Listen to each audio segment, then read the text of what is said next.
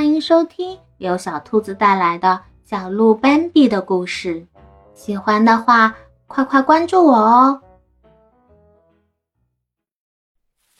第四十二章，斑比和妈妈的前方渐渐变亮了。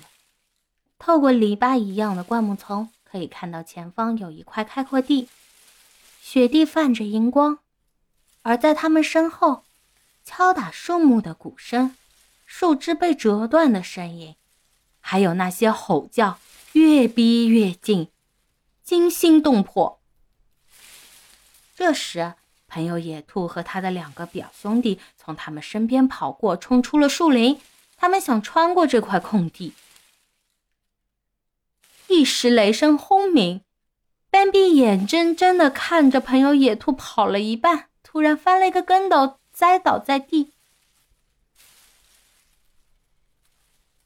他白肚皮朝天，抽搐了几下，就再也不动了。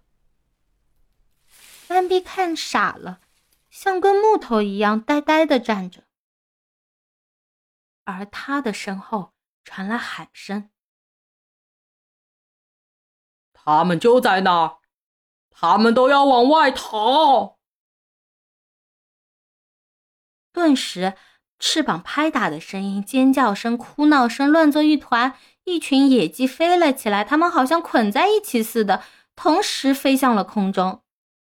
立刻，空气被阵阵惊雷炸得粉碎，然后就是野鸡掉在地上，发出沉闷的“噗噗噗”的声音，而侥幸脱险的又有声声尖利的嘶鸣。斑比回头一看，是他，他冲出了灌木丛。这儿，那，哦，到处都是他。他忽左忽右，忽前忽后，敲打着自己周围的树木，同时嘴里还发出可怕的嚎叫。现在，往前冲，跟在我后面，但不能挨得太紧。说完，他已经跃到外面，朝前飞奔，身后扬起了团团的雪花。斑比紧紧跟在妈妈背后，一时。雷声四起，把他们团团围住，犹如天崩地裂。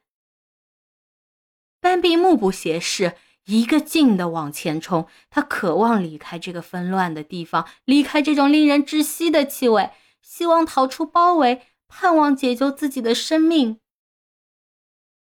这种本能的求生欲望终于被激发了出来。他不停的奔跑。好像看到妈妈摔倒了，但他无从知道是否真的是妈妈。